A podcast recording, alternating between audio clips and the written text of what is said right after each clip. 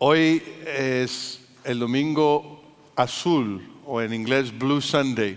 Todo el mes de abril es un mes de prevención al abuso o al maltrato de los niños.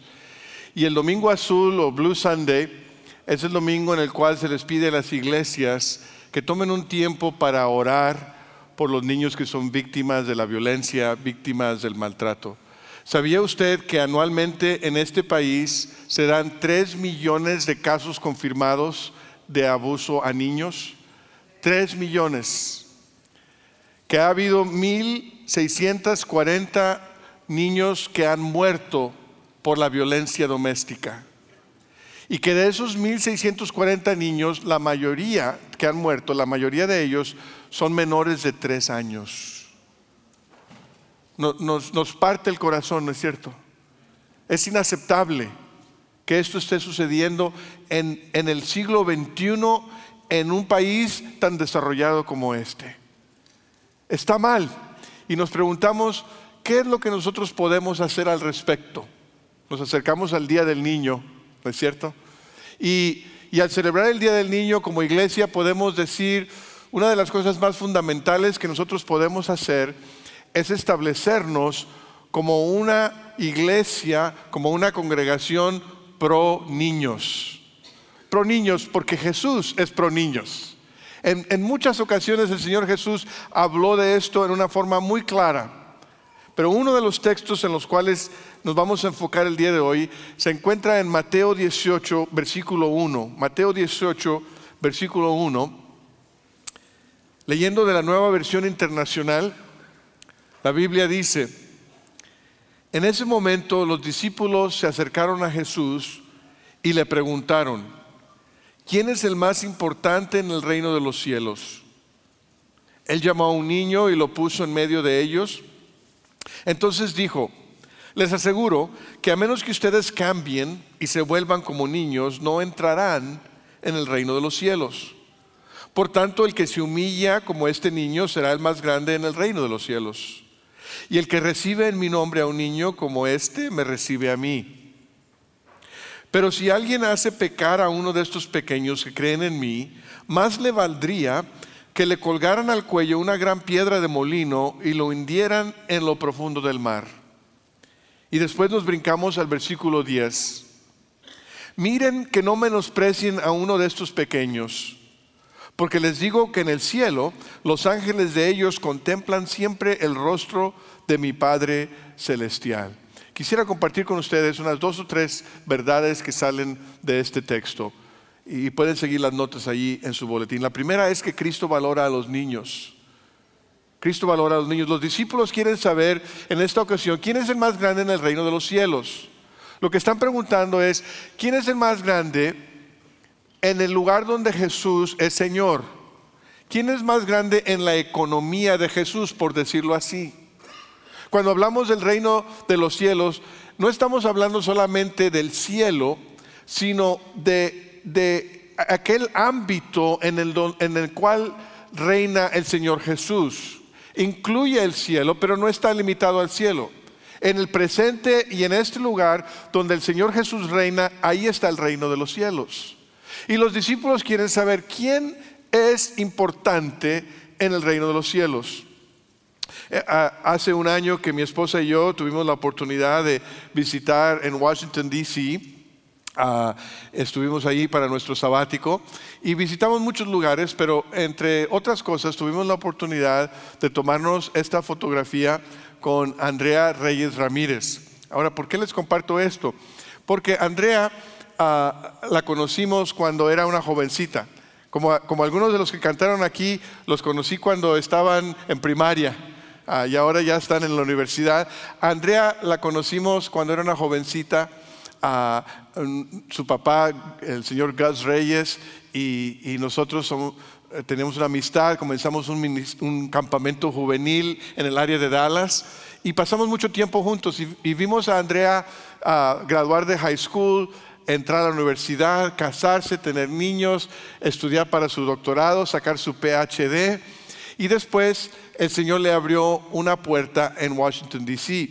Y el día de hoy ella es la directora del Centro de Iniciativas de Fe y Oportunidades para la Secretaría de Educación de los Estados Unidos. Ahora, es un título bastante largo, pero simplemente dicho, quiere decir que está como a dos niveles de tener influencia en el presidente de los Estados Unidos. Eh, eh, y, es para nosotros bastante agradable, para ella fue muy agradable que nosotros pudiéramos visitarla y le dio mucho gusto y que orásemos con ella allí en la oficina. Qué interesante es, independientemente de su, ah, partido político, de usted, el estar en una posición en donde hay ese nivel de influencia. Sabemos quiénes son las personas importantes por la posición que ocupan en cierta administración, ¿no es cierto? Lo que los discípulos le están diciendo y preguntando a Jesús es, ¿quiénes son las personas que van a ocupar los lugares de importancia en tu administración, Jesús? ¿Quiénes son las personas que van, a quienes vas a escuchar, que van a tener influencia en ese reino? Y el Señor Jesús les responde, los niños y los que se hacen como los niños. Ahora, los discípulos se han de haber sorprendido con esa respuesta, porque no es lo que ellos estaban esperando. E, es que el mundo valora a la gente por el poder que tiene. El mundo valora a la gente por la influencia que tiene. El mundo valora a la gente por la posición que ocupan. El mundo valora a la gente por la fama que tienen, por las posiciones que están a su alcance. Esos son los valores del mundo. Y los discípulos de Jesús aparentemente a pesar de que habían andado con Jesús, todavía estaban funcionando con los valores del mundo. Todavía estaban pensando en términos de poder e influencia.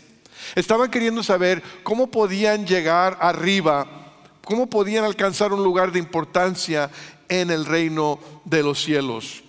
Pero Jesús les dice aquí en el versículo 3 muy claramente, les aseguro que a menos que ustedes cambien y se vuelvan como niños, no entrarán en el reino de los cielos. El Señor Jesús les dice, lo que ustedes necesitan es una conversión de su mente. Lo que ustedes necesitan es una transformación de pensamiento. Ustedes necesitan, si quieren operar en el reino de los cielos, tienen que operar desde una postura de humildad y dependencia. Fíjense que el Señor Jesús no solamente dice que los niños y los que son como los niños son los más grandes los más importantes en el reino de los cielos, sino que va más allá y dice, es más, si no eres como un niño, no puedes entrar en el reino de los cielos. Si no te haces como un niño, si no te humillas, si no te haces vulnerable y, dependiente, no puedes tener, no puedes participar en la comunidad de Jesús. el orgullo, la autosuficiencia, la búsqueda de poder no caben en el reino de los cielos. Si quieres entrar en el reino de los cielos, entra con humildad, entra con dependencia, entra con una actitud de servicio. A esto a veces le llamamos nacer de nuevo. Es volver a nacer. Es hacernos como, como un bebé. Así es como entramos en el reino de los cielos. Es lo que Jesús le dice a Nicodemo, ¿no es cierto? Que tiene que volver a nacer que tiene que hacerse como un bebé en confianza completa sobre el Señor Jesucristo. El nuevo nacimiento nos hace nuevas criaturas, nos, nos renueva nuestro corazón de tal forma que podamos producir buenas obras, que podamos vivir la vida que Dios quiere que vivamos. Pero también incluye una transformación de nuestro pensamiento. Por eso los discípulos no entienden, porque su pensamiento todavía no ha sido transformado. Los niños en el primer siglo no eran considerados importantes, especialmente por, la cultura pagana. Los judíos tenían un concepto de los niños un poquito más alto que los paganos, pero todavía no era lo suficiente. El Señor Jesús les quiere enseñar aquí una lección, que necesitan un cambio de perspectiva, que el reino tiene un sistema de valores completamente diferente al mundo. Jesús dice aquí, valora la humildad valora la simplicidad, valora el ser vulnerables. Esa es la lección, que valora el ser como un niño. Y nosotros necesitamos un cambio. Si no hemos cambiado de pensar, necesitamos que el Señor nos cambie nuestra forma de pensar. Hay, cuando menos dos aplicaciones aquí Una es que si queremos entrar en el reino de los cielos necesitamos hacernos como niños. Necesitamos humildad, simplicidad, dependencia, entrega. La segunda es que si entramos en el reino de los cielos necesitamos valorar la humildad. Necesitamos valorar a los niños. Si nosotros nos hacemos como niños para entrar al reino de los cielos, quiere decir que entonces cuando vemos a los niños los vemos como alguien importante porque Jesús los considera importantes. Interesantemente, en el siguiente capítulo de Mateo, del cual estamos leyendo, después de que Jesús le enseña esta lección a los discípulos, la gente trae a sus hijos, a sus niños, para que Jesús ponga sus manos sobre ellos y los bendiga. Y los discípulos aparentemente no aprendieron su lección. Si usted es líder de grupo de conexión y siente que a veces sus alumnos no aprenden, no se desanime. Le pasaba al Señor Jesús lo mismo.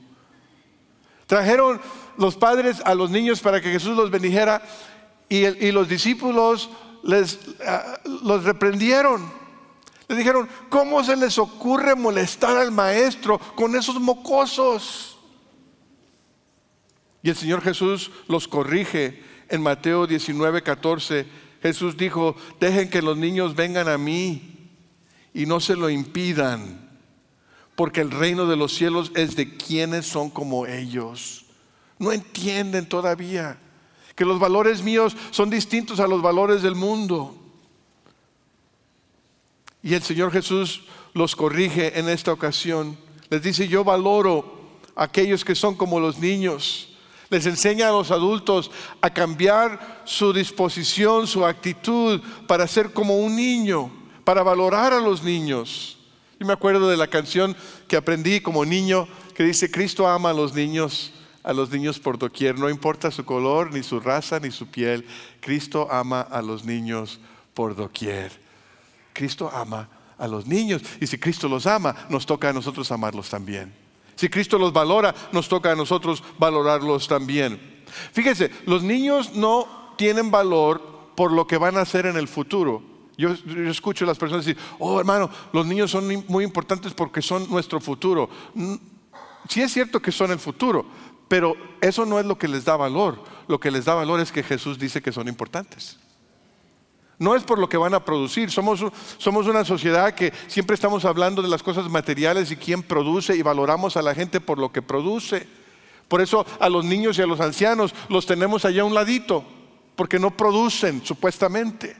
Pero Jesús no valora a la gente por lo que produce, valora a la gente porque llevan la imagen y semejanza de Dios en sí mismo. Sean niños, sean mujeres, sean hombres, sean ancianos. En segundo lugar, vemos aquí que Cristo se identifica con los niños. ¿No le parece interesante que cuando Dios escogió hacerse hombre, que escogió hacer, hacerlo naciendo como un bebé?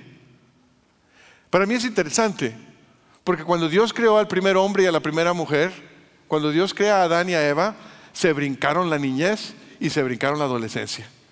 Llegaron como adultos. Es más, la, gran pregunta filosófica es si tenían ombligo o no. Si no fueron bebés, habrán tenido ombligo o no. Y hay filósofos que se pasan años pensando en eso. No, no se crean. Captain Marvel llegó así de adulta, ¿no? Pero, pero Jesús, cuando Dios decidió nacer, venir al mundo, hacerse hombre, decidió entrar en el vientre de una madre y nacer de ese vientre a los brazos completamente dependiendo de la ternura y del cariño de su madre. Jesús se identifica con cada momento, con cada emoción, con cada punto de desarrollo de un, de un niño en el vientre, de un niño recién nacido, de un niño que va creciendo, de un niño que se vuelve adolescente y después adulto. Jesús se identifica con cada etapa de la niñez. Y por eso dice, el que recibe a uno de estos, me recibe a mí, porque se identifica con ellos. El, recibir a un niño es recibir a Cristo. El amar a un niño es amar a Cristo. El servir a un niño es servir a Cristo. Cuando Jesús dice, y el que recibe en mi nombre a un niño como este, me recibe a mí, está incluyendo más que a los niños, incluye a los niños, pero está incluyendo a aquellos que son como los niños, los que se humillan, los que, los que toman ese lugar del nuevo nacimiento. Eh, eh, más tarde, en el mismo Evangelio de Mateo, el Señor Jesús da la parábola ah, de las ovejas y las cabras. ¿Se acuerdan de esa parábola donde el rey divide aquellos que son verdaderamente sus discípulos y aquellos que no lo son? Fíjense lo que dice en Mateo 25, versículo 34. Dice, entonces dirá el rey a los que están a su derecha, vengan ustedes a quienes mi Padre ha bendecido, reciban su herencia, el reino preparado para ustedes desde la creación del mundo, porque tuve hambre y ustedes me dieron de comer, tuve sed y me dieron de beber, fui forastero y me dieron alojamiento Necesité ropa y me vistieron. Estuve enfermo y me atendieron. Estuve en la cárcel y me visitaron. Y le contestarán los justos, Señor, ¿cuándo te vimos hambriento y te alimentamos? ¿O sediento y te dimos de beber? ¿Cuándo te vimos, cuándo te vimos como forastero y te dimos alojamiento? ¿O necesitado de ropa y te vestimos? ¿Cuándo te vimos enfermo o en la cárcel y te visitamos? El rey le responderá les aseguro que todo lo que hicieron por uno de estos, por uno de mis hermanos, aún por el más pequeño, lo hicieron por mí. El Señor Jesús se identifica con el más pequeño, se identifica con el hambriento, se identifica con el sediento, se identifica con el extranjero, se identifica con el enfermo, se identifica con el que está en la prisión se identifica con el que no tiene padres, se identifica con la viuda, con, con, el que está en los márgenes, con el que está vulnerable, con el que es víctima del abuso. Jesús se identifica con él. Nuestro trato de los niños está directamente relacionado con nuestra relación con Cristo. Cuando tratamos a los niños con dignidad, con amor y respeto, es porque tenemos una relación con el Señor saludable y fuerte. Tuve la oportunidad con mi esposa de ir a, ver la película Breakthrough esta semana. Creo que en español también está saliendo y se llama Amor Quebrantable. Es una historia de la, de la vida real. Eh, se trata de la familia Smith. Joyce Smith es la madre y esta familia hace un viaje a Guatemala, un viaje misionero con su iglesia. Y estando en Guatemala se dan cuenta que hay un niño de nueve meses que necesita una familia, que es huérfano. Y esta señora Joyce Smith, por su relación con Cristo, sabe que recibir a un niño es recibir al Señor. Y por eso deciden adoptar a este niño de nueve meses, John. Y regresan a su lugar donde ellos viven y John crece con la protección, con el amor, con el cariño, con la iglesia, ah, conociendo del Señor, conociendo de la Biblia. Y un día cuando John llega a los 14 años, está jugando con sus amigos en un lago que se ha congelado. Y en una parte del lago el hielo está bastante delgadito. Y mientras ellos juegan, el hielo se quiebra y John cae adentro en, en el agua fría y empieza a ahogarse. Ahora, no les voy a arruinar la película si no la han visto.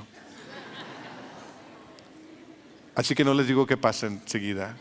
Pero sí les digo esto, sí les digo esto, que cuando lo sacan los, los que lo rescatan, no le pueden encontrar el pulso. Cuando llega al hospital lo declaran muerto. Pero su madre no se da por vencida, sino que ora con una audacia y con una entrega por este niño. Y mientras el niño está acostado con todas las máquinas tratando de mantenerlo respirando con oxígeno y con todo lo que esas máquinas hacen, la mamá escucha a los doctores que están hablando acerca de John y de que ya no hay esperanza para él. Escucha que están diciendo que, que, el tiempo y el dinero y el esfuerzo que están haciendo por mantener su cuerpo allí es, e, es tiempo perdido. Y ella les dice, escuchen, si no tiene nada positivo que decir en la presencia de mi hijo, sálganse de este cuarto. Y los doctores empiezan a hacer excusas y finalmente se salen. Porque esa mamá sabía que la tarea que había recibido como madre era amar a su hijo hasta el final, en las buenas y en las malas, que tenía una responsabilidad sagrada de cuidar por su hijo, que, que tenía que honrar a Dios en la forma que amaba a su hijo. Nosotros honramos o deshonramos al Señor Jesús en la forma que tratamos a nuestros niños. Cuando vemos a nuestros niños, necesitamos ver a Cristo en ellos. El, recibir a un niño quiere decir que los tratamos con dignidad, que les tenemos respeto, que los vemos como, como la imagen de Dios, como la imagen de Cristo. El recibir a un niño quiere decir que nos damos de voluntarios para enseñar el domingo en la mañana con los niños o los miércoles, para invertir en sus vidas, que, que vale la pena invertir en ellos, ir con ellos al campamento y pasar ese tiempo. Yo, yo lo he hecho, yo sé lo que es estar en la noche y oler calcetines apestosos. Y escuchar a los niños hacer ruidos raros en medio de la noche. Pero, pero no me arrepiento de ningún momento de estar con los niños, porque recibirlos es recibir al Señor. El, recibir a los niños quiere decir que, que aceptamos que nuestros cultos de adoración no son para adultos solamente. Sí es cierto que tenemos provisión para los preescolares, que los niños de primero a tercer grado salen por una porción de nuestro servicio, pero este servicio no es para adultos solamente, es para familias. Yo, yo, pienso en nuestra sociedad moderna, no es como antes era cuando las familias hacían muchas cosas juntos. En la sociedad moderna los niños y los padres están constantemente separados. Los papás se van al trabajo, los niños se van a la escuela. Después los niños llegan y los llevamos al soccer o al, ballet o al cheerleading o a la banda. Y luego llegan a la casa y los papás están trabajando en la yarda o en la cocina y los niños tienen los audífonos en los oídos y están con el iPad. Y luego venimos a la iglesia y los adultos se van a la clase y los niños se van a la clase. Y en todo lo que hacemos queremos que los niños estén allá y nosotros acá. Y luego nos preguntamos por qué hay una desconexión entre generaciones. Y luego nos preguntamos por qué a veces no entendemos a nuestros niños. Es porque no hemos pasado tiempo juntos. Puedes gastar mucho dinero en el soccer y en la banda y en el tenis y en el golf, pero lo que tus hijos necesitan más no es tu dinero, es tu tiempo. Es que pases tiempo juntos. Por eso es importante que los niños estén con nosotros en el servicio de oración, cuando menos aquí el domingo, si no en ningún otro lugar, cuando menos el domingo en la mañana las familias deben estar juntas experimentando la presencia de Dios, alabando al Señor, que ellos nos observen cantando, que nos observen poner la ofrenda en el platillo de ofrenda. Así les damos el ejemplo, que ellos sepan que son importantes para el Señor y son importantes para nosotros. En los grupos de vida y los grupos que estamos comenzando en los hogares, le hemos dicho a nuestros líderes, por favor, de ser posible, por favor, no hagan un estudio bíblico para adultos. Por favor, sean familias en misión. Quiere decir que cuando se reúnan en sus casas, incluyan a los niños. En el grupo en el cual nosotros pertenecemos, los niños oran, son parte del estudio bíblico, a veces leen el pasaje, a veces dan su opinión. Es distinto, hay que acostumbrarse. A veces corren y a veces se salen y a veces interrumpen, pero tenemos que recordar, es que son importantes en el reino. No podemos decir que alguien más los cuide. Eh, a, los niños no hay que entretenerlos, hay que disipularlos. En tercer lugar, el pasaje nos dice que Cristo aboga por los niños. Los niños tienen un abogado en Jesús, tienen quien les defienda. Es más, Jesús dice que aquellos que quieran hacerle daño a los niños, que, que, los, que aquellos que los quieran maltratar, les da una advertencia. Fíjense una vez más en el versículo 6 de Mateo 18. Dice, pero si alguien hace pecar a uno de esos pequeños que creen en mí, más le valdría que le colgaran al cuello una gran piedra de molino y lo hundieran en lo profundo del mar. Cuando aquí la Biblia está hablando ah, en este versículo 6 a uno de estos pequeños, puede referirse a pequeños en la forma literal de niños o en la forma espiritual. es una manera tierna, cuando Jesús usa la palabra pequeños, es una manera tierna de referirse a aquellos que son vulnerables por su edad, por su tamaño o por su posición espiritual. Y dice que el hacerlos tropezar o el hacerlos pecar o el hacerlos caer es algo serio. Que cuando nuestras palabras o nuestras acciones causan que un pequeño se desvíe del plan de Dios, somos culpables de una ofensa seria. Que cuando nuestras palabras o nuestras acciones causan que los niños se desanimen, que pierdan su inocencia, que pierdan la confianza, somos culpables de una seria ofensa. El Señor Jesús no dice cosas duras frecuentemente a sus discípulos. Es un, es un maestro con amor, con ternura, con misericordia, con perdón, pero de vez en cuando dice cosas duras. Cuando le habla a la higuera que da la apariencia de tener fruto pero no tiene fruto, la maldice. Cuando, cuando entra en el templo y ve que hay cambistas y hay vendedores en la casa de oración para todas las naciones, los saca, molesto. Y otra cosa que le molesta al Señor es que alguien quiera hacerle daño a un pequeño. Le molesta tanto que dice, les convendría más, les convendría más ponerse una piedra de molino sobre el cuello y echarse a lo más profundo de la mar. Estuvimos, mientras visitábamos Washington, D.C., estuvimos en el Museo de la Biblia y hay ahí eh, una, un lugar que es como eh, imita a Nazaret. entra uno ahí, es como si Nazaret en los tiempos de Jesús.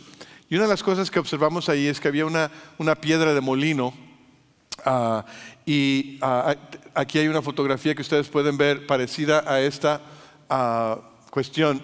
Y esa piedra de molino se usa para moler grano o para moler quizás aceitunas y, sacar aceite de olivo. Y, hay un, un, burrito ahí que va dando la vuelta y esa piedra de molino va haciendo el trabajo. Ahora, fíjese usted en el tamaño del burrito y en el tamaño de la piedra. Imagínense cuando Jesús dice, es mejor que tomen una piedra de molino, se la pongan al cuello y se echen al mar.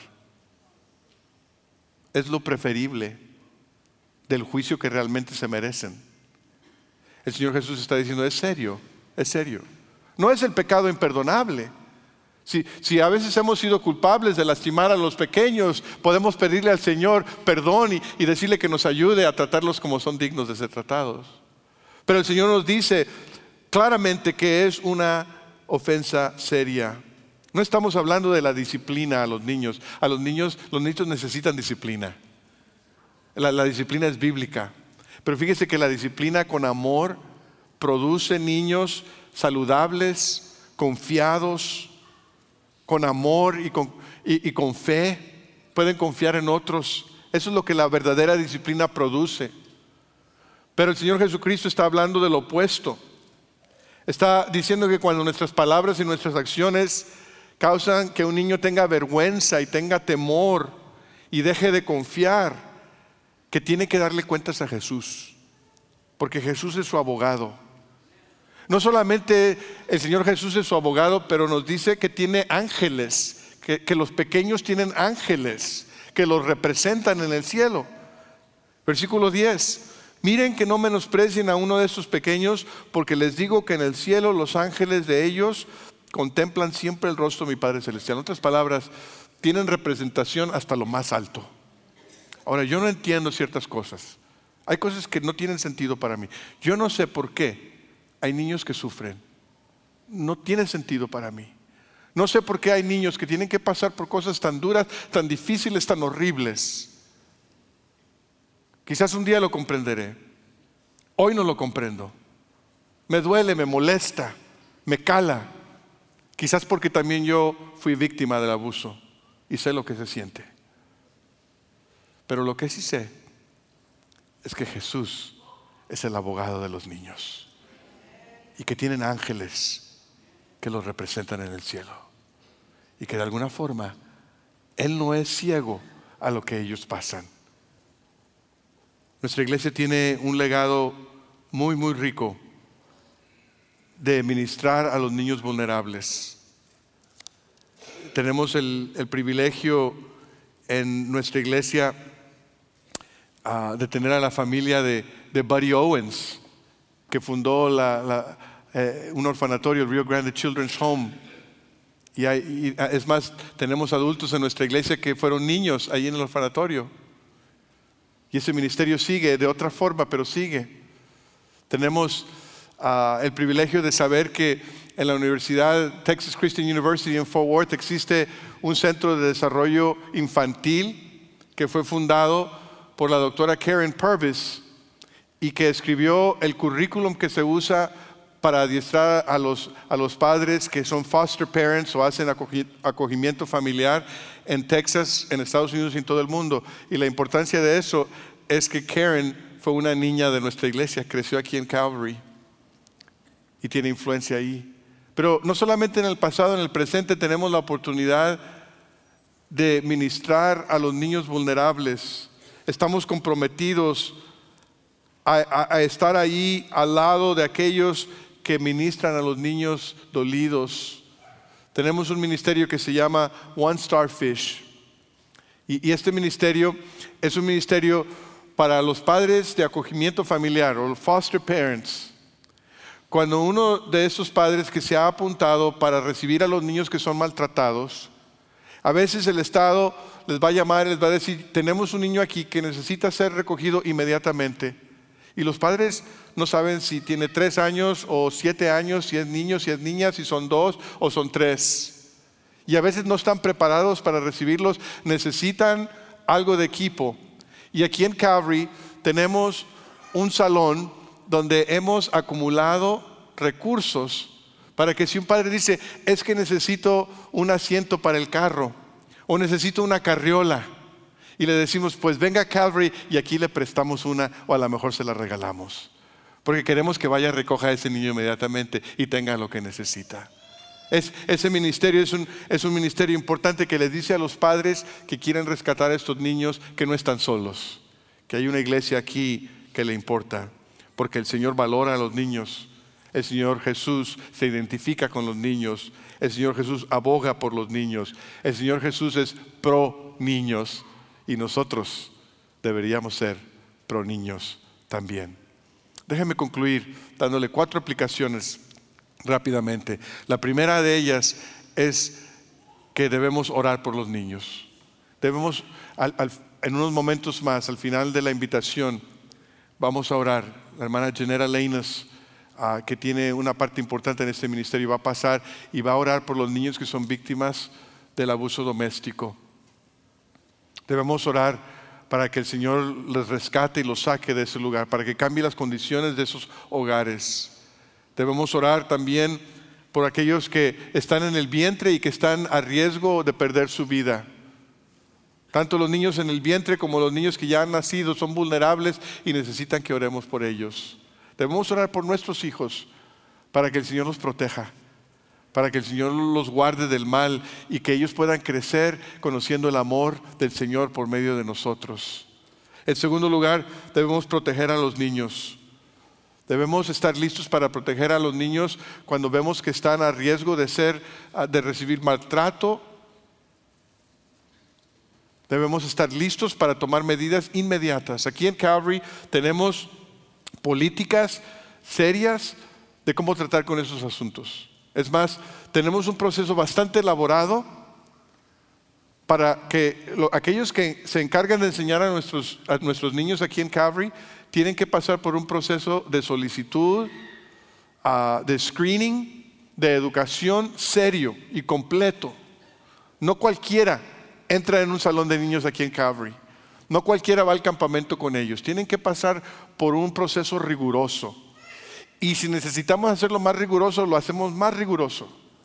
Y si la gente se queja y dice, no, pastor, yo quiero servir con los niños, pero tengo que llenar un montón de papeles y solicitudes y cuestiones y, es molesto, es incómodo, yo le voy a decir, disculpe que sea incómodo para usted, pero yo tengo una responsabilidad de proteger a nuestros niños. Y los vamos a proteger. En tercer lugar, debemos abogar por los niños. Los niños no se pueden defender solos y necesitan que alguien hable por ellos. Hablar eh, eh, en el municipio, en el estado, a nivel nacional, abogar por las leyes que aseguren que nuestros hijos tengan un, hogares donde pueden estar seguros, que tengan acceso a una educación de calidad, que tengan acceso a una buena nutrición, cuando menos se merecen eso. En cuarto y final lugar, podemos apoyar a las mamás, a los papás y las familias. El ser pro niños quiere decir que podemos acompañar a las familias, que las familias que necesitan apoyo pueden encontrar apoyo en nosotros. Una de las muchas formas en que lo podemos hacer es el apoyar a las madres que tienen embarazos ah, que no habían planeado, jovencitas que no saben qué hacer con el embarazo y están tratando de hacer una decisión y el mundo les dice que deben abortar porque no pueden cuidarlo, porque no pueden mantenerlo, porque no van a tener educación y nosotros tenemos la oportunidad de caminar con esas madres futuras y decirles que no están solas, que pueden escoger la vida para ambos. Ha- Hay, un centro, ah, Hope Prenatal Center aquí en el Valle, que ofrece a estas madres pruebas de embarazo, consejería e información. Y el 18 de mayo van a tener una caminata, Walk for Hope, caminata de esperanza. Y cada uno de ustedes pueden apuntarse y decir, yo voy a caminar. Y les voy a decir a esas mamás que tienen embarazos que no esperaban o que no deberían haber tenido, que no están solas, que hay una iglesia, que hay familias que les pueden ayudar a hacer decisiones sabias por esos niños que están en el vientre. Aquí en Calvary tenemos un nuevo ministerio, aparte de One Star Fish Ministry, del cual ya les compartí. Y, se llama Care Portal, el, portal de- del cuidado, podemos traducirlo así. Care Portal es un- una alianza del estado de Texas con iglesias como la nuestra, como Calvary. Y consiste de una página web, no para apoyar a los foster parents o a los padres de acogimiento familiar, sino para apoyar a las familias que están a riesgo de perder a sus hijos, a las familias que están a riesgo de que el Estado les quite a los hijos porque no los pueden cuidar bien. Y esas familias pueden ir a este portal y pueden decir, estoy a punto, a riesgo de que me quiten los niños porque, porque no he tenido luz por dos meses y necesito que alguien me ayude a apagar la luz. Y Calvin Español, un grupo de conexión, puede decir, nosotros le pagamos la luz para que los niños se queden con su mamá. Podemos decir que sí, o puede haber otro recurso. Esto lo acabamos de comenzar hace poco y la hermana Jeanette Alenas me mandó un mail hace unos días y me dice, pastor, hemos tenido nuestro primer contacto de, First de, de Care Portal. Yvette, Yvette es una mamá joven en La Joya y tuvo gemelos varones, dos gemelos varoncitos. Y de alguna forma quizás no les pudo cuidar bien y entró el Estado y los, los quitó del hogar. Y a Ivette se le partió el corazón porque eran sus bebés. Y ella los quiere cuidar, los quiere amar, los quiere, los quiere criar. Y, y- y CPS le dijo, bueno, tienes que hacer estas visitas y tienes que cumplir con esos requisitos. Y ella ha ido a cada una de las visitas y ha cumplido con cada uno de los requisitos. Pero se metió al Care Portal y dijo, necesito dos corralitos y una periquera. ¿Saben lo que es una periquera, no? Una, una high chair, ¿no? Necesito dos corralitos y una silla. Y Calvary le pudo decir, nosotros te los proveemos. Y le llevamos los dos corralitos y la periquera. Y Beth le entregaron a sus dos niños de ocho meses.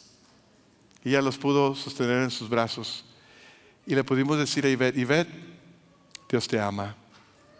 Y Calvary no solamente provee corralitos, sino que ora por las familias, para que los niños puedan crecer en su hogar saludablemente, seguramente, y un día conocer que hay un Cristo que murió por ellos. Amén. Incline su rostro por un momento. Quiero hacerte una de dos preguntas en respuesta al mensaje de hoy. La primera es si te has hecho como un niño para poder entrar en el reino de los cielos. Si has nacido de nuevo. El Señor Jesús dice que no puedes entrar en el reino de los cielos a menos de que te hagas como un niño, a menos de que entres con completa dependencia y fe. Y si no has nacido de nuevo, si no te has hecho como un bebé, hoy puedes hacerlo. Puedes decir, Señor, perdona que he tratado de entrar al reino de los cielos por mi propia fuerza, por mi propio esfuerzo, por mis propios méritos. Hoy lo hago todo a un lado y recibo lo que Cristo hizo por mí en la cruz. Me rindo, recibo su perdón, su misericordia y su gracia. Y recibo también el poder de la resurrección para vivir una vida nueva, una vida transformada, una vida del reino. Si esa es tu oración, hazlo, haz la oración ahí donde estás. El Señor te escucha. Hazlo con fe y con sinceridad.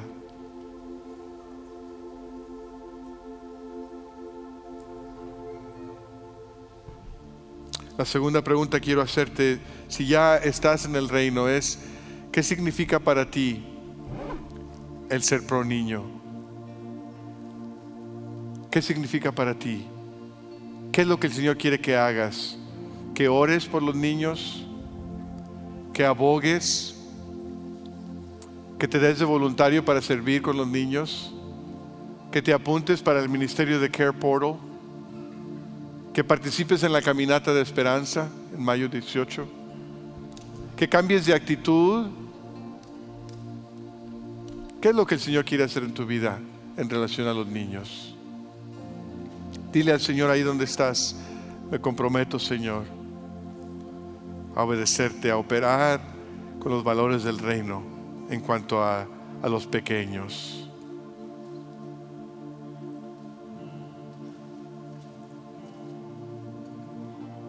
Mientras sigues meditando, te voy a pedir que te pongas de pie. Nos ponemos de pie juntos. Te voy a invitar a que pases al frente si, si gustas pasar y estar de rodillas aquí por una necesidad que tienes o quizás intercediendo por los cinco en tu tarjetita o haciendo un compromiso. Mientras cantamos, pasa al frente y responde al llamado de Dios en tu vida.